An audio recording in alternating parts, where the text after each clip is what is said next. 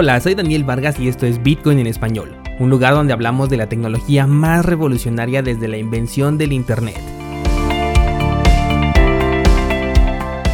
¿Crees que estoy exagerando? Ponte cómodo y déjame ser tu guía en un camino sin retorno, el camino a la descentralización.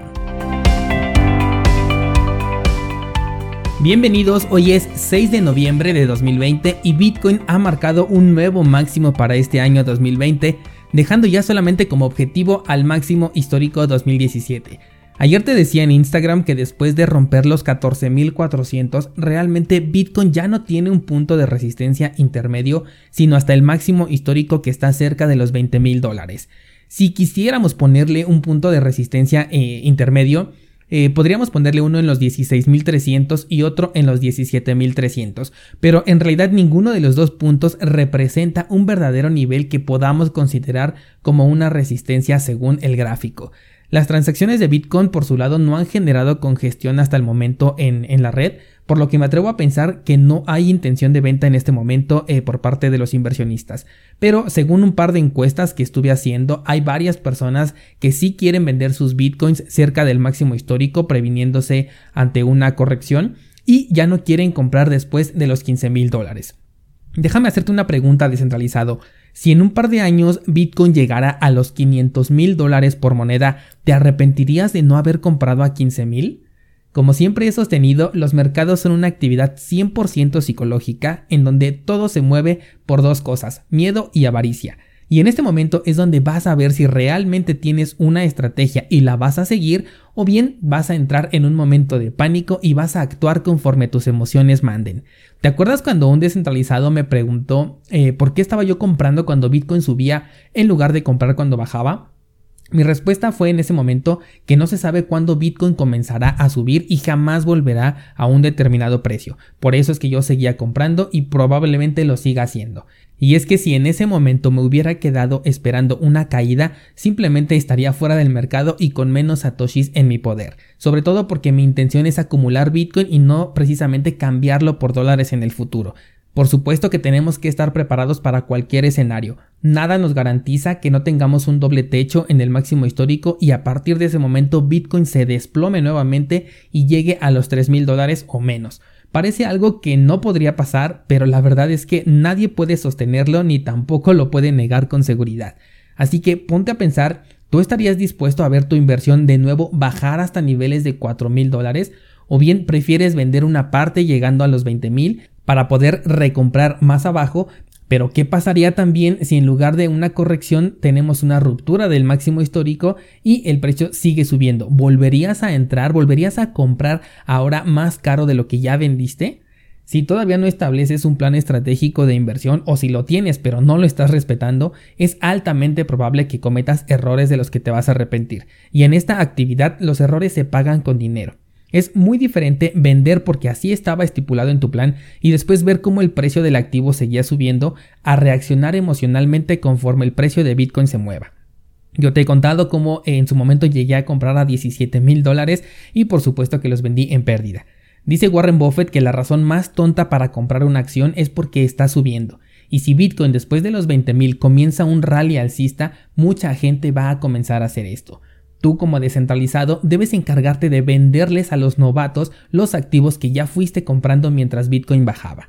La única razón justificable para comprar Bitcoin aunque siga subiendo es si no piensas cambiarlo, si únicamente estás acumulando y no te importa eh, cuál sea el precio porque finalmente para ti un Bitcoin va a valer simplemente un Bitcoin. Espero haberme dado a entender con, este, con esta explicación y si te dejé con más dudas que al principio es momento perfecto para que aprendas a crear una estrategia de inversión y también a elaborar un portafolio cripto ahorita que las altcoins están en precios de remate cursosbitcoin.com diagonal estrategia, cursosbitcoin.com diagonal portafolio, ahí tienes la información que te puede salvar de cometer graves errores. Vámonos ya con las noticias y resulta que Corea del Sur ha llamado criptomonedas oscuras a aquellas monedas que buscan la privacidad del usuario. Por ejemplo, Monero, Dash y Zcash aunque fuera de Monero las otras dos realmente no son privadas y además se han dejado fuera a Verge que sí lo es.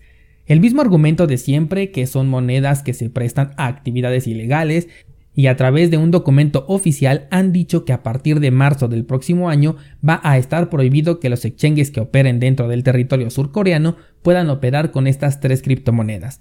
En definitiva, la migración a las casas de cambio descentralizadas es ya una necesidad. Es posible que Monero vea su cotización afectada en el futuro por todas las prohibiciones que se van a ir acumulando poco a poco y que solamente podamos acceder a esta moneda desde exchanges descentralizados. Pero hay que dejar muy en claro que la regulación no es contra Monero, sino contra los exchanges. Se les está prohibiendo a las casas de cambio por ser entidades centralizadas que pueden controlar que operen con cierto activo. Pero realmente este activo, en este caso Monero, es tan libre que va a seguir circulando dentro del país sin que puedan hacer nada al respecto e incluso sin que puedan siquiera comprobar que esto sucede. Esa es la verdadera magia de las criptomonedas conocida como resistencia a la censura. Siguiente nota y dando seguimiento a lo que platicábamos ayer sobre Ethereum 2.0, ya se bloquearon 5 millones y medio de dólares en Ether dentro del nuevo contrato para hacer staking con esta moneda. Pero ha surgido una nueva controversia y es el tiempo que hay que esperar para poder tomar de regreso esos fondos.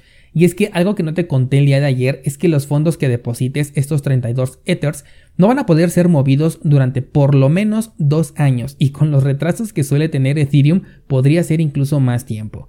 Hasta cumplido ese periodo es que los poseedores que, han puesto sus criptomonedas en, en, staking van a poder disponer de sus fondos o de una parte de ellos así como de sus ganancias lo cual dividió muchas opiniones. Algunos, sin pensarlo dos veces, ya lo hicieron, ya colocaron ahí sus criptomonedas, y otros consideran que se puede obtener más ganancia simplemente guardando la moneda durante dos años y vendiéndola cuando sea necesario. Esto sí es completamente cierto y además seguro porque tú tendrías la custodia de estas criptomonedas. Imagina que Ethereum, por ejemplo, llega a 5 mil dólares, pero no puedes disponer de estas monedas porque están bloqueadas. Pues supongo que esto sería algo que no recordarías con alegría en el futuro.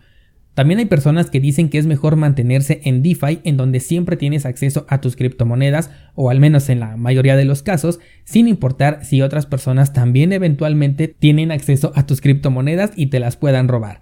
Eh, lo que sí me parece increíble es que el incentivo económico sea más fuerte que la seguridad de tu dinero. Es decir, eh, la gente está prefiriendo ganar 5 o perderlo todo a ganar 1, pero estar seguro de que tienes tú la custodia. Es decir, que la gente está prefiriendo DeFi a un eh, protocolo nativo de la cadena de Ethereum. No estoy de acuerdo con la idea, pero es esta clase de pensamientos justamente lo que va a impulsar una nueva all season en algún punto en el tiempo. Vamos con la siguiente nota y te acuerdas del movimiento que se dio el día de las elecciones de mil millones de dólares en Bitcoin. Pues resulta que este movimiento se lo ha adjudicado el gobierno de Estados Unidos, declarando que fueron incautados estos fondos porque provenían de un hackeo a Silk Road en 2013.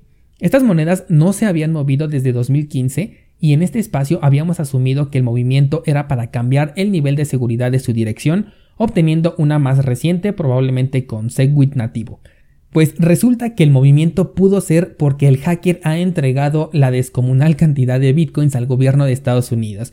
No hay todavía una confirmación de que esto sea verídico, pero si así fuera quedaría grabado en los libros de las criptomonedas como la primer gran incautación de criptomonedas por parte del gobierno. Y déjame te digo que también incluye a las criptomonedas de Bitcoin Cash, Bitcoin Satoshi Vision y Bitcoin Gold porque allí se tienen las claves privadas de Bitcoin con las que se tiene acceso a todas las bifurcaciones. Por cierto, el gobierno normalmente nunca se queda con los bitcoins que ha incautado, sino que los ofrece en subasta, pero la verdad es que yo nunca he visto estas subastas, aunque se dice que son públicas, y tampoco hay nada que me garantice que los mismos organizadores no se queden con gran parte de los fondos incautados aún a través de esta subasta. Una vez más, esta es la importancia de recuperar la privacidad de tus criptomonedas. En este caso, no se movían desde 2015 y de ser cierta esta noticia, desde ese entonces no se le quitaba el ojo de encima a esta dirección. Tienes el curso de mixers de Bitcoin, el curso de Samurai Wallet y también el curso de cómo utilizar Bitcoin de forma descentralizada para no ser un día el protagonista de estas historias. Ah, y por último, ayer les estaba hablando sobre Bex Exchange, que es la nueva plataforma de Venezuela y un descentralizado me hizo el favor de informarme que el acceso a la plataforma está ligada a PetroApp, que es la aplicación exclusiva para el Petro, y que incluso se puede entrar con las mismas credenciales. No sé si esa sea la razón por la que yo no pude validar mi cuenta de prueba, Y también me dijo que sí es posible retirar cualquier criptomoneda hacia una cartera cripto donde tú tengas la custodia, por lo que esta podría ser una opción interesante para el mercado venezolano en la adquisición de criptomonedas. Eso sí, lo primero que haría después de comprar en una plataforma venezolana en específico sería eliminar el rastro de estas criptomonedas. Me gustaría mucho que me escribieras en los comentarios si es que no has participado en las encuestas de ayer, si piensas vender tu posición de Bitcoin cerca de los 20 mil dólares o bien si vas a continuar acumulando. Te leo en los comentarios y te espero el lunes con más información del criptomundo.